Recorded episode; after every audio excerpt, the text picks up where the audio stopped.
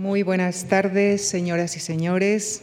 Bienvenidos a las dos conferencias de esta semana en la que les proponemos un recorrido por la vida, la obra y el tiempo de una de las figuras más destacadas del pensamiento sufí, el también poeta y literato Ibn Arabi, desde su Murcia natal hasta su fallecimiento en Damasco.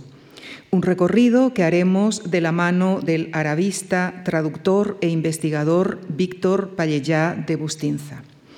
Licenciado en Filología en Lengua Árabe, diplomado en la Sorbona, es experto en pensamiento islámico e historia de las religiones, particularmente del sufismo.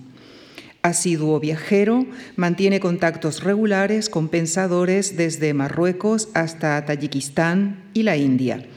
De Ibn Arabi ha traducido textos escogidos de las Iluminaciones de la Meca, entre otros escritos, y anteriormente ha sido profesor en la Universidad Pompeu Fabra, así como de otras reconocidas universidades.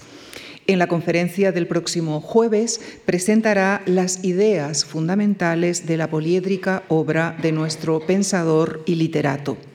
Y esta tarde nos propone un recorrido por su trayectoria vital que transcurre entre los tiempos de Averroes, Saladino y la llegada de los mongoles a Tierra Santa en un momento determinante de las cruzadas.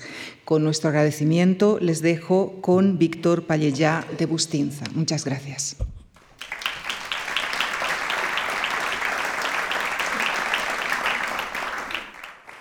Buenas tardes. Eh, muchas gracias a la Fundación MAR por brindarme la oportunidad de tener no una, sino dos sesiones para explicar cosas alrededor de Ibn Arabi, que lejos de ser un tema sofisticado, raro o exclusivamente reservado a medievalistas, nos interpela eh, por muchas razones alrededor de una figura, digamos, extraordinaria del siglo XIII. Vamos a ver cómo desde esta mitad del 12 hasta mitad del 13, podemos cubrir 100 años de una verdadera epopeya vital de un murciano nacido en Mursilla.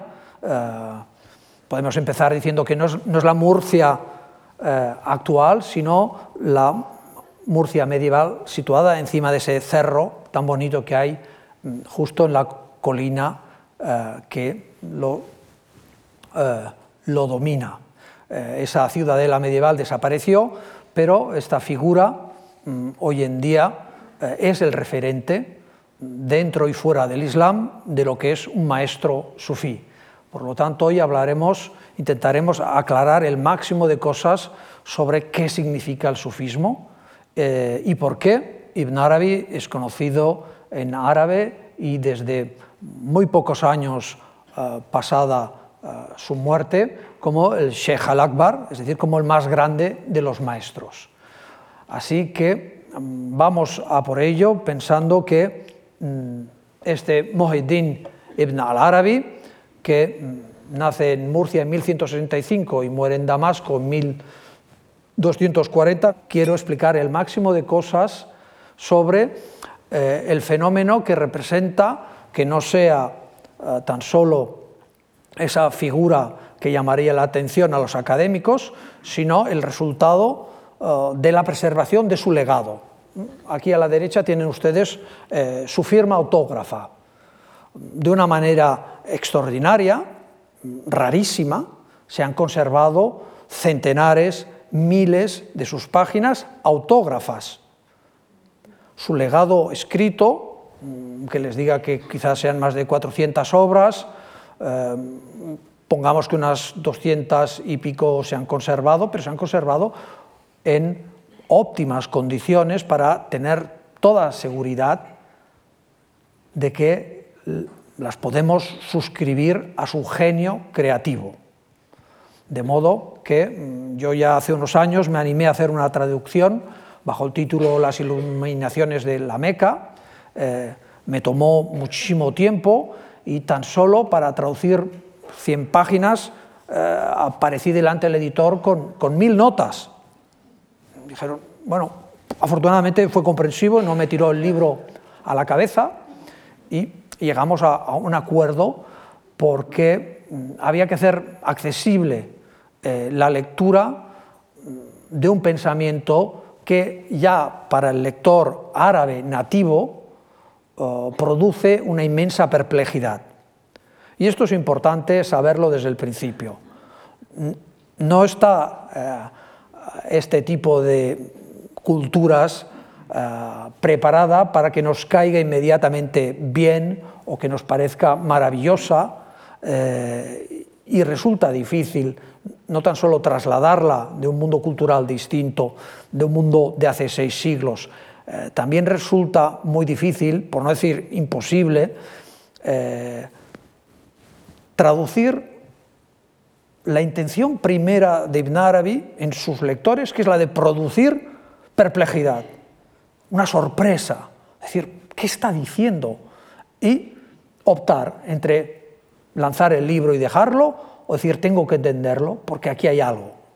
Y así, esta es la técnica primera que le sirvió y le ha servido durante siglos para tener no muchos lectores, sino lectores muy apasionados que se han transmitido durante siglos eh, su mensaje, que ha resistido al tiempo a la destrucción eh, normal por el paso del tiempo, por las circunstancias políticas y también por este itinerario que hoy vamos a intentar eh, explicar para ver cómo se puede nacer en Murcia y morir en Damasco, cruzar todo el Mediterráneo y mm, atraer a un número de seguidores de calidad eh, durante todo este tiempo. Este es nuestro objetivo debemos obviamente situarnos en el contexto. El contexto es el del Islam, eh, una religión que hoy en día tiene más de mil millones de adeptos, que durante la Edad Media concentraba el espacio de poder más grande en kilómetros cuadrados, en Producto Interior Bruto. Eh, no necesariamente era la cultura más potente, pero sí una de las más respetadas y con una dispersión eh, colosal, puesto que el mensaje eh, de Muhammad, el profeta del Islam, en este siglo VII en el que nace, consigue ser la primera gran religión del libro, es decir, que el Corán exalta la lengua árabe a un nivel extraordinario, eh, no es una lengua más, el Corán dice explícitamente, Anzalna Quranan Arabiyan, es decir, hemos hecho descender un Corán, una lectura en voz alta para la salmodia en lengua árabe. De ahí que la extensión del Islam irá acompañada de una expansión extraordinaria y de un desarrollo de la lengua árabe. Ibn Arabi escribe en árabe. Posiblemente era su lengua materna, seguramente era bilingüe, ya que mm, en su familia habían bereberes, y hablaremos ahora dentro de un rato de Al-Ándalus y qué es lo que supuso esta cultura en nuestra península. Pero no olvidemos que este mensaje profético está envuelto de la necesidad para el creyente de rezar en ella, no sirven las traducciones en otras lenguas, y cuanto más sepa, mejor. De ahí que la extensión, el desarrollo, el interés por la lengua implicará que la poesía, la literatura, las tradiciones se vehiculen en esta lengua. El mensaje profético no solamente está entroncado con el mundo judeocristiano, con el mensaje que desde la Kaaba implica el reconocimiento de la tradición abrahámica, sino también la idea de que Jerusalén, la ciudad, tercera ciudad sagrada para los musulmanes, se convertirá en un objeto de deseo y en una realidad política muy tempranamente. De modo que también, tan solo a título de, recuerdo, mm, sepan ustedes de estas antiguas lecciones de lo que nos han enseñado sobre el, Islam, eh, no siempre se dice que nadie antes ha conseguido en el lapso de un siglo, eh, tener bajo su control un espacio que abarca desde el valle del Indus hasta el valle del Ebro, si quieren, hasta el valle del Ródano en el sur de Francia. Nadie lo ha conseguido antes ni después. Alejandro el Grande consiguió extenderse hacia el imperio persa, pero aunar el espacio de los persas, de los bizantinos y una buena parte del Mediterráneo, nadie lo había conseguido tan rápidamente. Hay que reflexionar, puesto que ello no se debió a una simple, por así decirlo, cabalgata de hombres beduinos, incultos, eh, salidos de cuatro oasis. Esta imagen nos impide entender la extensión, la profundidad y los logros que se consiguieron a través de, evidentemente, una, política eh, militar, pero también una política económica, una bajada de impuestos y muchas otras ventajas que hicieron posible esta expansión que en muchos casos eh, se llevó con una gran habilidad política, de negociación estratégica, etcétera, etcétera. Lo digo tan solo a título de recuerdo, pero eh, será en este marco donde tenemos que hablar del fenómeno sufí. Vamos a tratar esto como si fuera una muñeca rusa, hablaremos una, dentro de cada una de ellas se encuentra otra, y el fenómeno sufí nace dentro del Islam, será la expresión de una alta cultura en lengua árabe desde el siglo IX, es decir, que se ponen las pilas y en cuestión de unas décadas el Corán está escrito en la versión oficial, por así decirlo, pero los comentarios, las ayudas, los diccionarios, las gramáticas consiguen que en 200, 300 años sea una lengua de cultura para musulmanes y no musulmanes, para judíos. Hablaremos de Maimónides, que escribe y filosofa en árabe. Para muchos cristianos del Próximo Oriente pronto será también su lengua de cultura, abandonando el siriaco, que era su lengua de cultura anterior. Así pues, aquí tenemos una imagen muy clásica de una biblioteca, eh, una biblioteca bagdadí clásica de principios del siglo XIII. Estos son estos hombres de, de cultura, porque hay cortes, hay una burguesía enriquecida con el comercio internacional, los poetas son convocados, son llamados, eh, son necesarios, incluso, y no lo olviden, la administración necesita de estos escribanos para la compilación de sus cancillerías, de sus cartas oficiales, que se escriben en un árabe brillantísimo.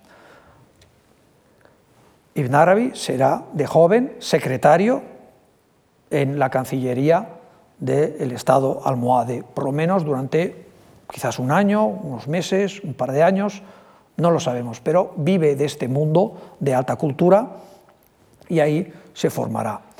Eh, sin embargo, el fenómeno sufí tiene que ver con la lengua y con la religión, con la percepción, la reflexión, la visualización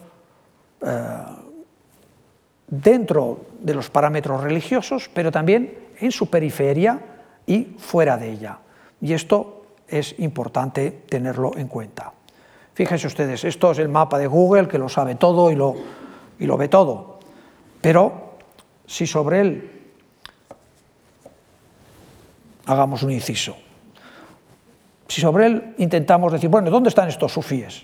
Hay un texto de Jami del siglo XV que dice, mata sumiyat a sufía sufía. ¿Desde cuándo fueron llamados los sufíes sufíes? Y respondamos a esta pregunta, ¿desde cuándo y dónde? Y bien, tenemos unos personajes de alta cultura, de alta cultura en lengua árabe, eh, luego en lengua persa, que he marcado con estos puntos, en el siglo III o IV de la Égira, que más o menos viene a ser el noveno décimo de la era cristiana, con estos nombres, Shakik al-Balji, Sulaiman ad-Darani, Dulun al-Misri, este es egipcio, sería el más occidental, pero todos los demás, la mayoría de estos hombres que son llamados sufíes, se extienden a lo largo y no por casualidad, de la ruta de la seda dentro del Islam, y el grueso de ellos vienen de la Persia, del Irán oriental, llamado entonces Jorasan. Es ahí donde esta palabra, pasados ya 200 años del nacimiento del Islam, designa un tipo de personajes especiales. Eso ha creado muchísimo revuelo, debates que todavía eh, intentan escrutar el porqué de este fenómeno, que está relacionado con esta necesidad de reflexión en el seno del Islam sobre sus contenidos, pero también sobre la experiencia del lenguaje. De modo que para unos es exclusivamente religioso y espiritual, pero para otros esta espiritualidad linda con la experiencia del lenguaje en el campo de la poesía, por ejemplo, de la literatura, la prosa rimada, los diarios, las cartas. Hay un tipo de personas refinadas que tienen una enseñanza, una enseñanza también de exigencia moral, pero no necesariamente. De modo que es difícil, difícil de definir y no corresponde a la realidad dar un solo patrón de el sufí único. Hay sufíes que pueden rezar o pueden no rezar, pueden ser piadosos o no serlo, pero todos ellos se expresan en términos de eh, intimidad, de consciencia. Y este es el fenómeno que, mm, llegado al Bagdad del siglo IX, X, se irá consolidando y triunfará socialmente. Los sufíes serán reconocidos, tendrán sus propias instituciones, una enseñanza de maestro a maestro y tardíamente este fenómeno llegará al Andalus. De modo que el sufismo tiene sus eh, particularidades, su origen básicamente oriental, coincide con la llegada de una segunda dinastía a, poder en Bagdad, que son los abasíes, y en Al-Ándalus, donde se habían quedado una familia de omeyas, de eso no se supo nada hasta tardíamente. Pero bien, cuando nace Ibn Arabi han pasado ya seis siglos, son 600 años de historia, y por lo tanto las cosas lenta pero compasadamente llegarán y tendremos algunos, pocos, muy pocos, sufíes andalusíes, podemos decir pocos pero de gran calidad. Y es justamente lo que sucedió. Estos sufíes, para definirlo en cinco puntos básicamente, predican en general, en general, con excepciones, un rigorismo, lo que se llama al-amar bil ma'ruf wa al-munkar, es decir, advertir de lo que se debe y condenar lo que está prohibido. Es un precepto básico de ética y por lo tanto no se podría dar o el sufí en líneas generales se atiende a los principios básicos y por eso, aunque hoy en día podemos oír hablar de sufismo cristiano, esto no acaba de, no acaba de encajar. Ha nacido esta palabra en este contexto y fuera de él no es frecuente. La interpretación de la realidad y de los textos sagrados, llamada Ibn al-Batin, Istinbat, Tawil, Isharat, Ibarat, en fin, son las áreas de reflexión sobre el Corán en las que precisamente la aplicación del conocimiento sobre la lengua, la meditación, la reflexión, una de las más sofisticadas teorías literarias, y hablo en plural, los sufíes producen, han producido a lo largo de los siglos decenas de miles de páginas de reflexión sobre esta cuestión. Mucho menos que de teología, que prefieren dejar discretamente para cuestiones muy confidenciales, pero sí, curiosamente, eh, para hablar de su intimidad, sus relaciones con un mundo trascendente, Y si quieren usar ustedes la palabra mística, pues bien, se puede usar. Pero la palabra mística se refiere a un contexto griego, contexto helenístico, encaja a la perfección en el mundo cristiano, mientras que en el mundo musulmán la palabra mística no acaba de encajar por razones fundamentalmente doctrinales. Volveremos sobre ello pasado mañana, pero no quiero complicar las cosas demasiado temprano. Ahora mismo nos interesa saber que estos hombres practican, eh, mientras reflexionan, eh, el tawakul, que es la confianza absoluta en Dios, que está relacionada en muchos casos con la vida de peregrinaje, un voto de viaje perpetuo. Los Sayarun se obligan, y en el caso de Binarabi veremos que ha viajado gran parte de su vida, haciendo el voto de no estar en el mismo lugar más de tres días seguidos y viviendo de lo que Dios quiera proveer. Normalmente la solidaridad con otro sufí o con otra persona que comparte el viaje pero forma parte de este dejarse ir y vivir mm, intensísimamente este tipo de experiencias. La tauba es el arrepentimiento, la introspección. Aquí sí que he soltado un, un helenismo, la metanoia, es decir, el volver sobre uno mismo. Esta rumiación, podríamos decir, de un texto que se conoce de memoria, que se medita mañana, tarde, día y noche y que implica frecuentemente, no solamente para algunos muchas horas de oración, sino horas extraordinarias de oración y de pregaria. Para otros no. Y ahí entran otras prácticas que sería largo denunciar, que incluye la salmodia, a veces el canto y en algunos casos la danza, aunque eso la mayoría de los sufíes lo consideran muy extremado. Bien, el wara es el escrúpulo ético, la meticulosidad moral que se pedirá al conjunto de los sufíes y así podemos parametrizar más o menos quiénes son estos individuos y qué es lo que hacen. Bien, aquí tienen la más antigua representación con fecha precisa de lo que podría venir a ser un sufí que, como podrán ver, va vestido a la moda turca, no viste como un árabe, eh, debía ser la manera de vestir turco-bizantina en el Jorasán, en los albores del año 1000. Hay muchos detalles que podríamos discutir sobre su barba, los bigotes. Eh, estos son los hombres que se dedican a ir a transitar, a transportar textos muy interesantes y que crearán esta cultura sufí. Entre estos textos hay colecciones de 100 definiciones sobre qué es lo que es el sufismo, incluso mil definiciones sobre el sufismo recogidas en determinados textos.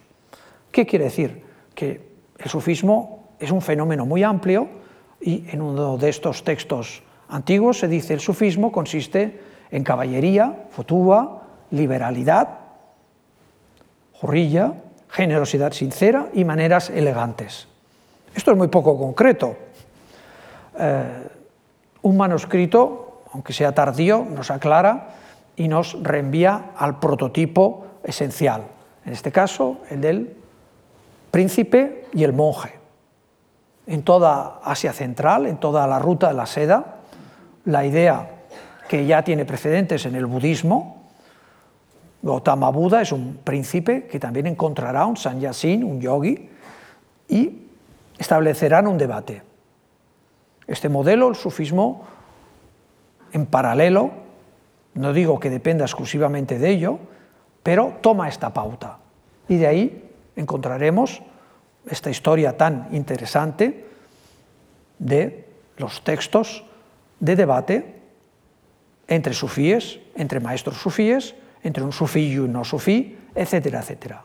Este es un debate de fondo en el que precisamente vemos al monje que viste con una piel de tigre, que lleva un bastón, que también lleva un cuenco, a veces es una nuez de coco, a veces es una escudilla. Bien, es la imagen del peregrino, es la imagen de este sufí que viaja constantemente y no está atado a nada y confía en unos parámetros que el Islam irá haciendo un lugar a ellos.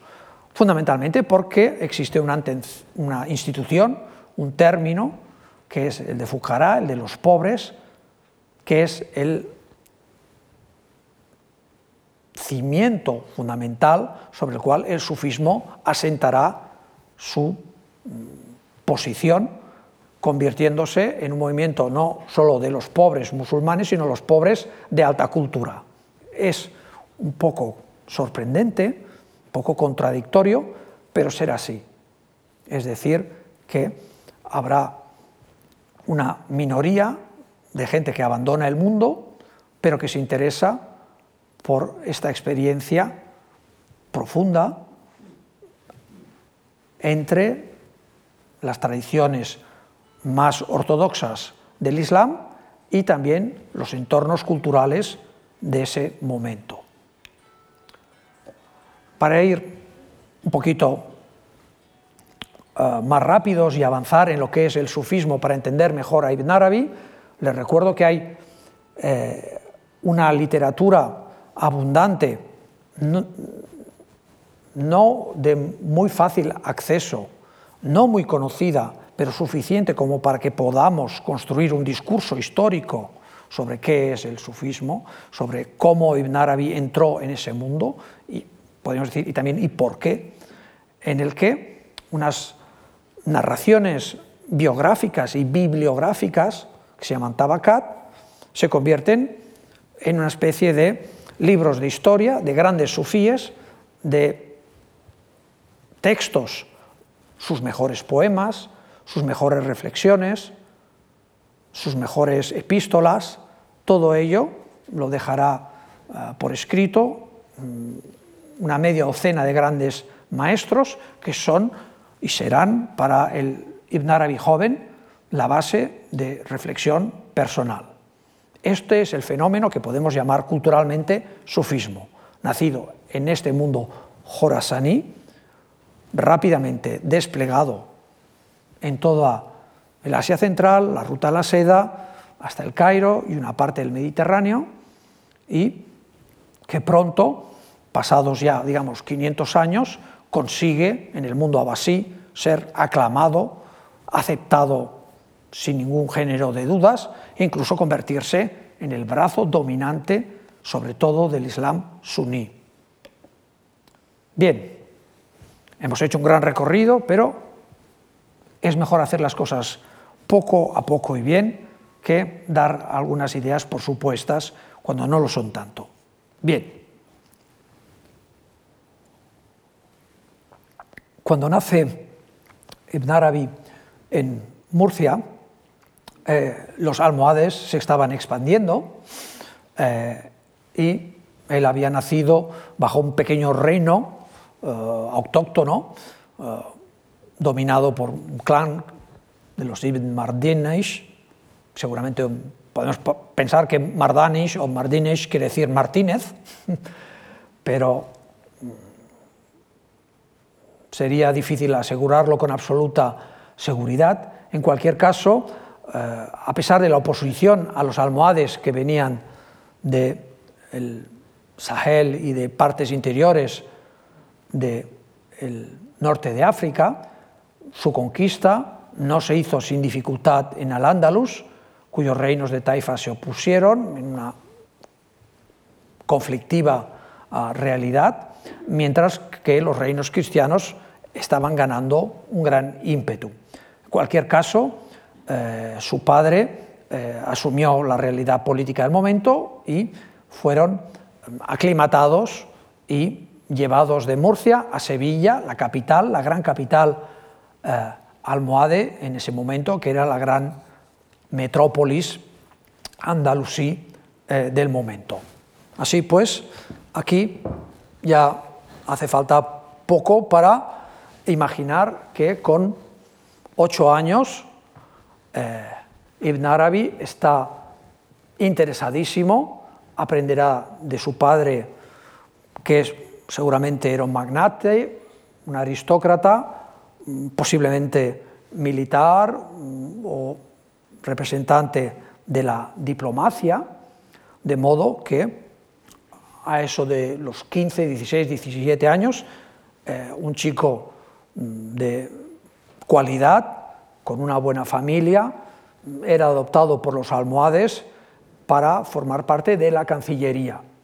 Eso eh, lo podemos oh, presumir y podemos imaginar porque nos habla de sus partidas de caza, eh, de su salida con compañeros, mm, relacionada con algunos aspectos de la vida militar de este gran imperio almohade que pasará de esta gran era de esplendor, esplendor de un imperio que había terminado con la cultura de los reinos de taifas, que había terminado con lo que quedaba de la cultura omeya, de los almorávides previamente, y eh, fíjense ustedes que eh, el mismo Averroes, Ibn Rushd, trabaja para Abu Yusuf,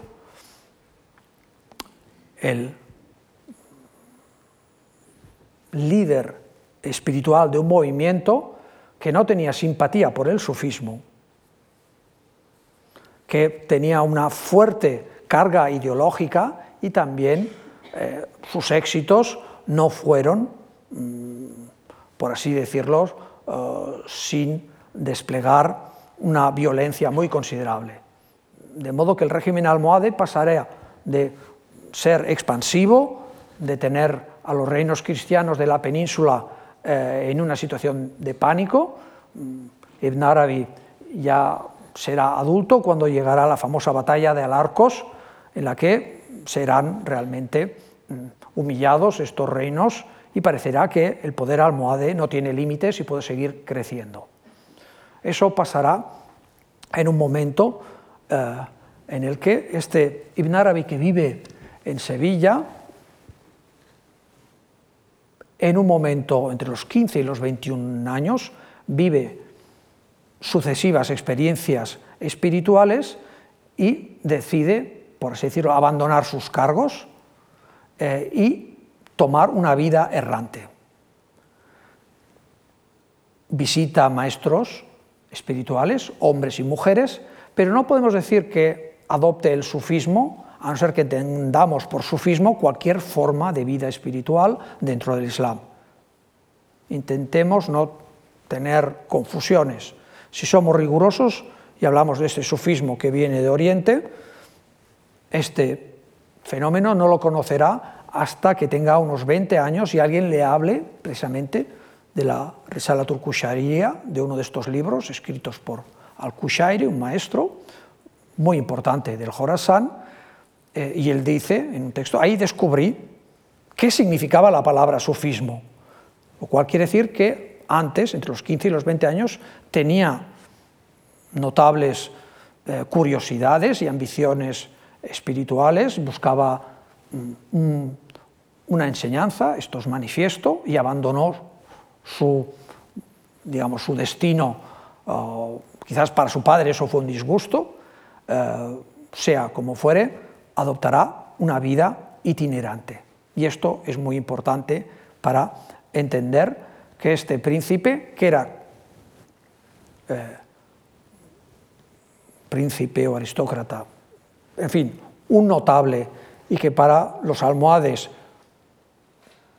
su comportamiento no les debía de complacer demasiado, puesto que sabemos que eh, es llamado por lo menos a que dé cuentas de con quién se quiere casar, dónde se va a establecer, etcétera, etcétera.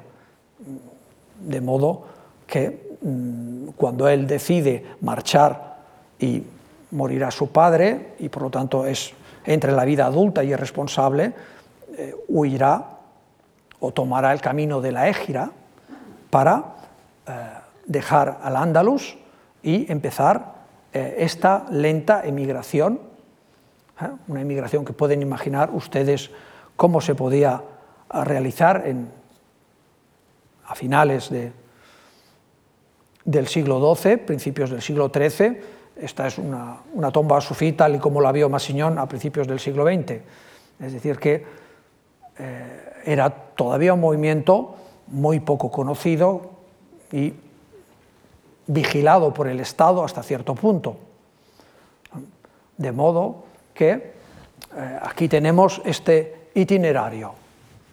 Más o menos, eh, con 20, 25 años, Ibn Arabi se sigue formando, recorriendo, porque sabemos que está en Córdoba, que está en Évora, actualmente Portugal, que se mueve a veces cruzando el Mediterráneo, está en Ceuta en diversas ocasiones, pero ya con unos 30, 35 años se ha convertido, eh, ha entrado en la vía sufí legítimamente, eh, ha sido adoptado por diversas líneas estirpes dentro de las cofradías y en Fez, en Marrakech, allá empieza a componer sus primeras obras mm, que componen su corpus de juventud, es decir, hasta los 35 años.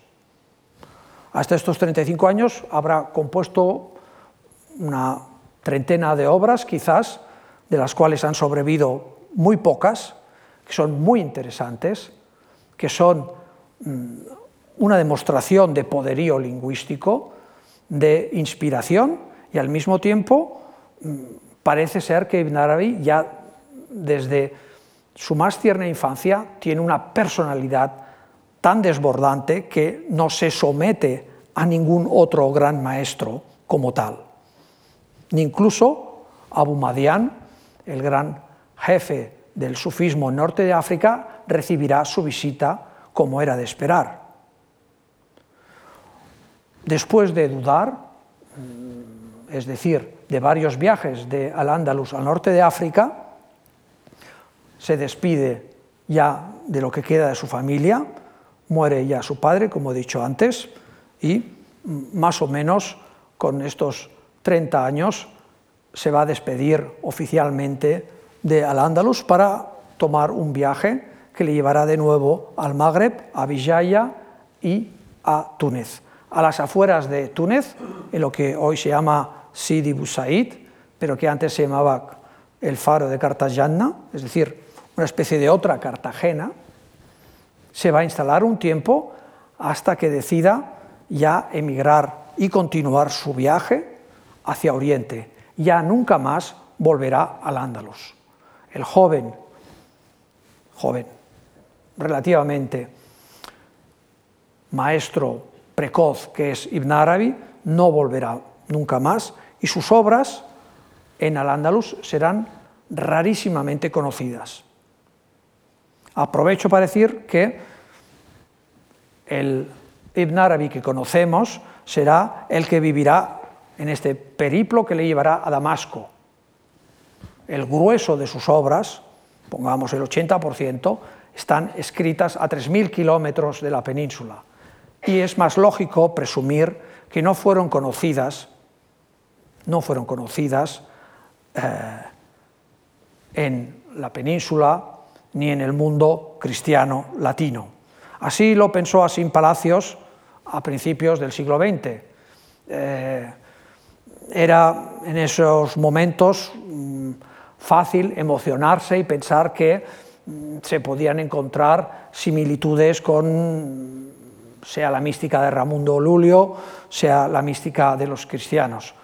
Lamento llevar la contraria a aquellos que han creído fervientemente a Sin Palacios, pero lo que él cree demostraciones seguras de la presencia de Ibn Arabi. No digo que de otros textos más tardíamente pudieran llegar, pero en el caso de él mm, debía de haber examinado con más detalle esta cuestión, sobre la cual no quiero enfatizar demasiado. Mm, Así Palacios hizo lo que pudo con la mejor de las intenciones. Mm, imaginar que Dante o la Divina Comedia, todo eso depende estrictamente de Ibn Arabi, quizás de otras fuentes, pero de él yo no veo que en el contexto de las cruzadas, en el contexto de una persona que se irá a refugiar a Damasco después de pasar temporadas muy largas en la Meca, en Cuña, en la Anatolia, eso no es muy factible. Eh, aunque sería un wishful thinking, como se dice ahora, sería muy bonito imaginar eso, pues no, lo lamento. Déjenme ahora eh, presentarles el gran Ibn Arabi que ha ido recorriendo después de pasar por el Cairo fugazmente eh, y ver que esa no era la capital que él estaba buscando, sino que eh, busca otro mecenazgo, busca otro lugar, y será en la Anatolia, en la Anatolia nada más y nada menos que en el sultanato de Rum. ¿Qué hace este hombre en Malatia, en Siwas, en la conia de Jalaladdin Rumi? Pues ha encontrado ahí un reino donde los soberanos Kaikobat, Kaikaos son considerados los más brillantes, los más poderosos intelectualmente, y eso debió llamarle la atención. Evidentemente, eh, en este recorrido por el Mediterráneo oriental, la visita a Jerusalén, al Quds, era una obligación, Hebrón también es visitada, no sin antes pasar una primera vez por la Meca y Medina. Esto forma parte del peregrinaje, que es un deber obligatorio para todos los musulmanes que estén en disposición de hacerlo. Él no solo realiza un peregrinaje, sino que realizará una estancia de un año. Se convierte en lo que se llama mujawir, vecino de la Meca. De modo que, instalándose en Anatolia, eh, seguramente que ustedes han oído hablar de Aladino, ¿verdad? Bueno, pues este Aladín es otro de los grandes soberanos de este sultanato mítico por su poder y escultura y sobre todo porque ellos estaban ajustando las cuentas con los bizantinos, de los cuales aprendieron muchas cosas.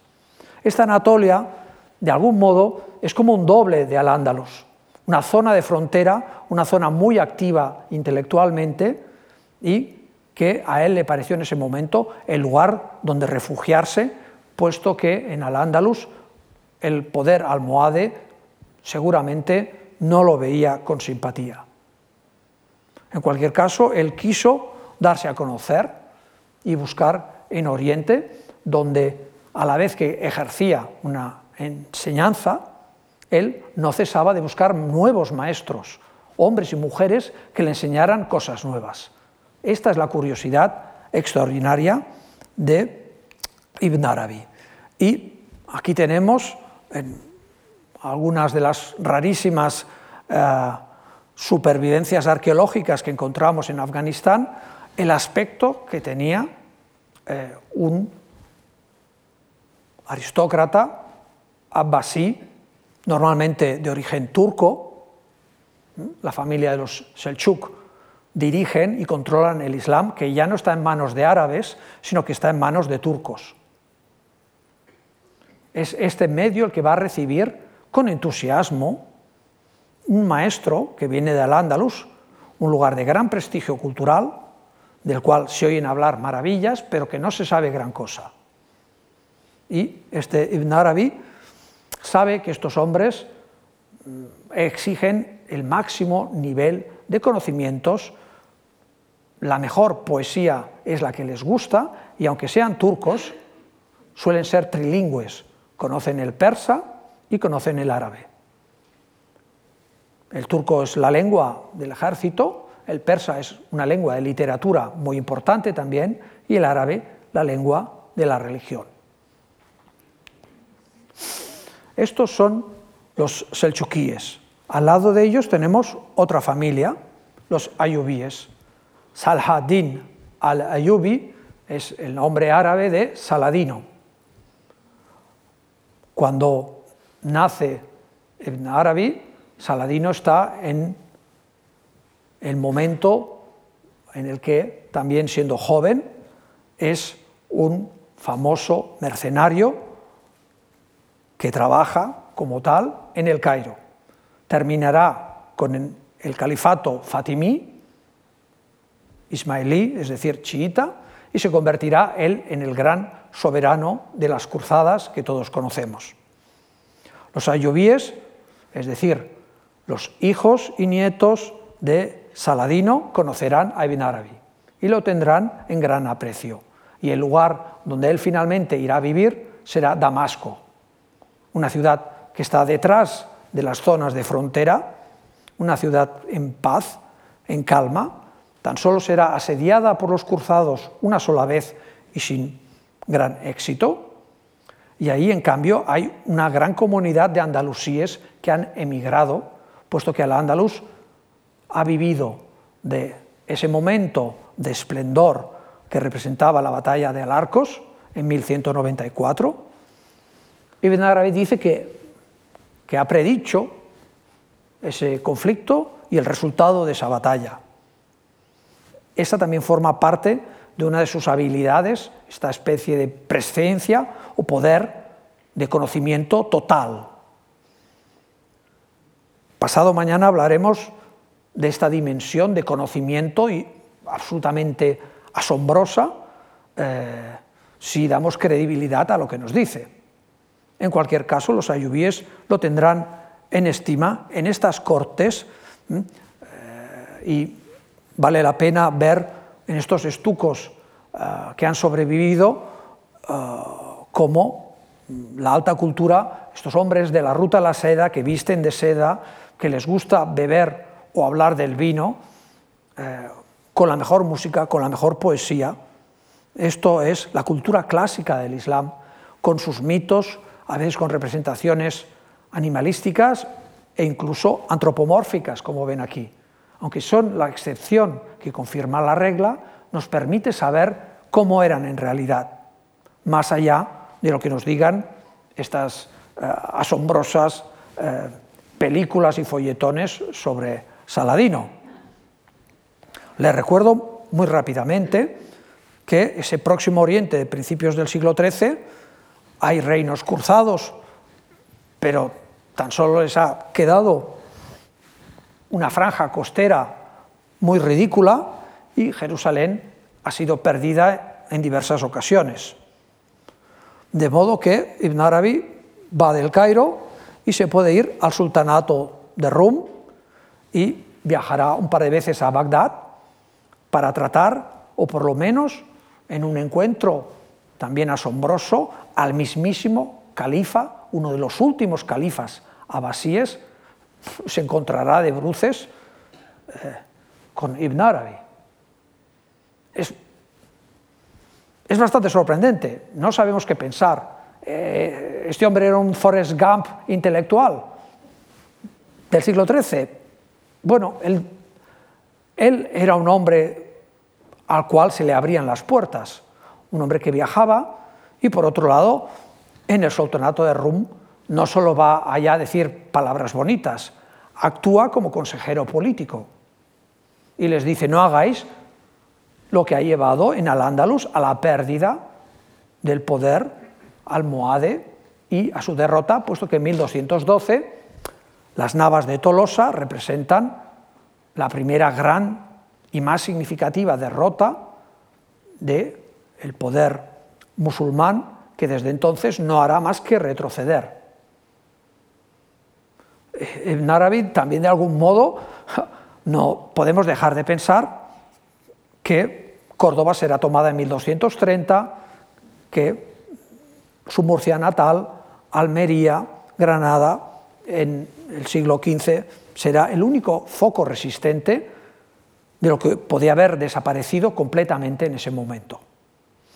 Y mientras tanto, los cruzados tenían un papel más bien simbólico, con pocas opciones, y mientras él critica que hayan estos reinos de taifas, se llaman igual, con la misma palabra, que quiere decir simplemente reinos de partidos políticos, y ya está.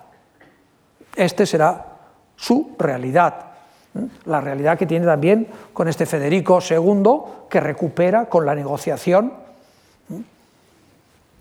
con el diálogo, por un breve periodo, el control de Jerusalén. Esto cabrea enormemente a Ibn Arabi y lo escribe. Por eso también nos interesa. Un sufí puede vivir en las nubes o en las ideas o en la contemplación, pero no necesariamente. Ibn Arabi también critica furibundamente que se haya cedido eh, y con ello hay que plegarse a la realidad, a la realidad paradójica de un hombre que es tolerante e intolerante al mismo tiempo. No le gusta nada la presencia de fuerzas cristianas, no las quiere ni ver y exige que se aplica el pacto de Omar en relación a cristianos y musulmanes. Pero por otro lado tendrá estas composiciones de las cuales voy a hablar dentro de un rato. Eh, un testimonio de la época, y con eso quiero también abrir una ventana de referencias, eh, nos habla de ese próximo oriente de los cruzados, que siempre imaginamos como dos bandos únicos, cristianos, musulmanes, unos blancos y rubios y los otros morenos y barbudos, no corresponde a la realidad del momento. Un manuscrito de la época nos representa a un hombre semidesnudo que juega con una serpiente. Conocemos en pleno siglo XII, inicios del XIII, la llegada de poblaciones que vienen de muy lejos, que vienen de la India, yogis, maestros que no son musulmanes, incluso mercenarios hindúes, que combaten desnudos, con unos cabellos larguísimos, que llevan no solamente grandes anillos en las orejas, en las narices, en los genitales. Este es un tipo de religiosidad típicamente hindú que llegará al próximo Oriente. Estos a veces algunos los llaman sufíes, pero para alguien como Ibn Arabi sería inconcebible, no tiene nada que ver, ni por la religión, ni por sus opciones espirituales, doctrinales, etcétera, etcétera. Pero hay gente que los llama también sufíes un poco porque el término se usa por aquí, por allá, mm, no diría de cualquier manera, pero hay confusiones. De tal modo que entendamos, Ibn Arabi está y se mueve constantemente, pero alrededor de una sociedad urbana, en palacios, en cortes o no muy lejos de ella, en una vida discreta, no se somete a ningún jefe político, pero le da consejo. Y desde luego no se le ocurre cualquiera de estas prácticas. De modo que no todos lo mismo, están revueltos, pero no podemos imaginar para nada en este texto, Kitab al-Diriak, al-Diriak es la teriaca, que es un libro de medicamentos y de antídotos. ¿Mm? Bien, ha llegado el momento, ¿Mm? tarde, nunca es tarde si la dicha es buena, pero creo que es mejor entender bien el mundo en el que estamos para ver cómo Ibn Arabi llega pasado el año 1200, es decir, con el nuevo siglo en la era cristiana, se planta en Oriente Medio, empieza a escuchar la poesía que se hace ahí, los temas, no cesa de aprender y entre sus composiciones, que aquí tenemos de su puño y letra a la derecha, tendremos el famoso Tarjuman al-Ashwaq, el intérprete de los deseos. Una obra extraordinaria que le valdrá inmediatamente una fama entre estos círculos que irá repitiendo estos versos fabulosos mi corazón ha devenido moldeable a toda forma, así un prado de gacelas, un monasterio para eremitas, un altar para ídolos, una cava para los que van en procesión, unas mesas de la Torá y unas hojas del Corán. Por religión tengo la religión del amor, donde quiera que sus monturas nos lleven, tal religión es mi religión y mi fe. Bueno, esto es un ejemplo, seguro que lo han leído por aquí y por allá. En la segunda mitad del siglo XIII está en boca de muchísimas personas y habla de su capacidad de comprensión de todas las formas de creencia. No que le guste, no que las tolere, no que considere que todas son por igual, porque él es un hombre que se describe a sí mismo como musulmán, como sunni, como abierto a muchas fórmulas de chiismo, con un corpus doctrinal del cual hablaré pasado mañana. Pero antes que nada, hay que apreciar esta altísima capacidad de atracción para muchas personas musulmanes y no musulmanes, que se interrogan con perplejidad sobre qué quiere decir exactamente esto. Pero mientras él está escribiendo estas obras, los mogoles están llegando al Próximo Oriente. Desde 1214, que han tomado Pekín, lo ocuparán todo, lo destruirán todo. Estos últimos califas abasíes que han conocido Ibn Arabi, el último de ellos será asesinado, ejecutado por los mogoles. El Islam está convencido que va a desaparecer si las cosas van como están yendo. Ibn Arabi también vive en una época de gran tensión.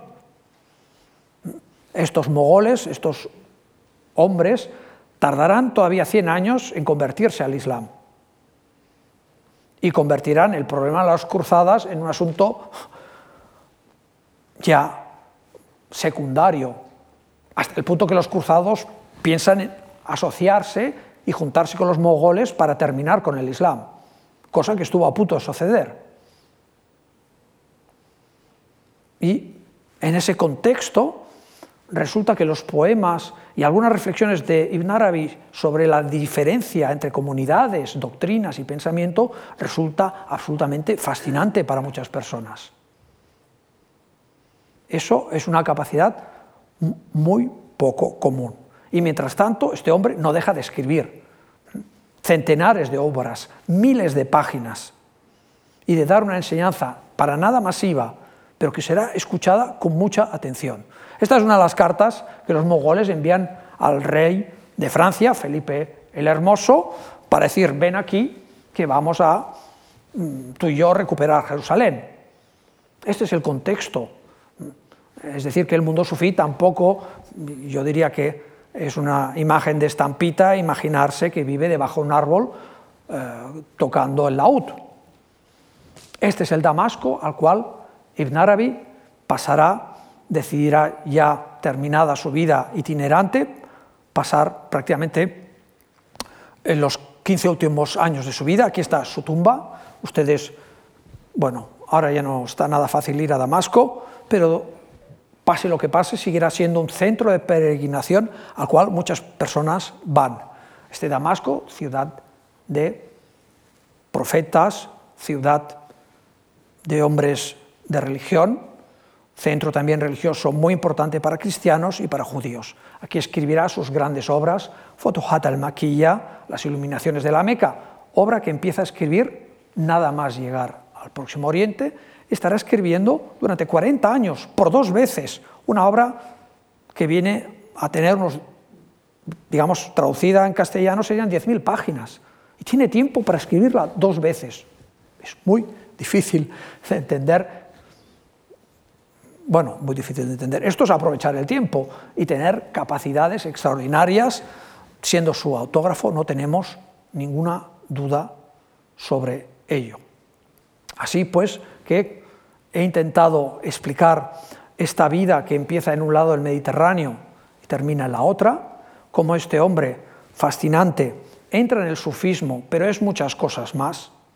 Es un asesor político, es un creador, es un visionario, eh, es un maestro de la lengua, pero también de la reflexión y de la experiencia del lenguaje, y dentro del Islam también es un sheikh, es decir, que ejerce como juez, como comentador del Corán, y así una cantidad de cualidades que permiten entender por qué es el Sheikh al-Akbar. Y con todo eso solo hemos levantado, por así decirlo, eh, una pequeña parte de lo que representa su legado. Para ir un poquito más a fondo, les ruego que pasado mañana vengan ustedes aquí y les explicaré una cosa. ¿Saben quién es este chico? ¿Saben qué tiene que ver con Ibn Arabi? Este es Omar Barkan al-Ghala.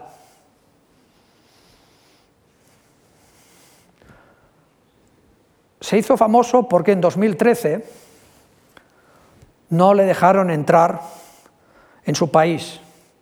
En el aeropuerto de Riyadh se le prohibió la entrada. El motivo era muy sencillo, es que era demasiado guapo.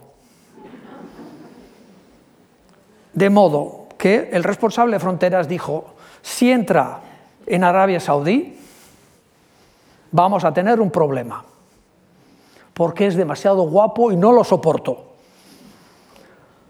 Esto tiene que ver con una cultura de la estética.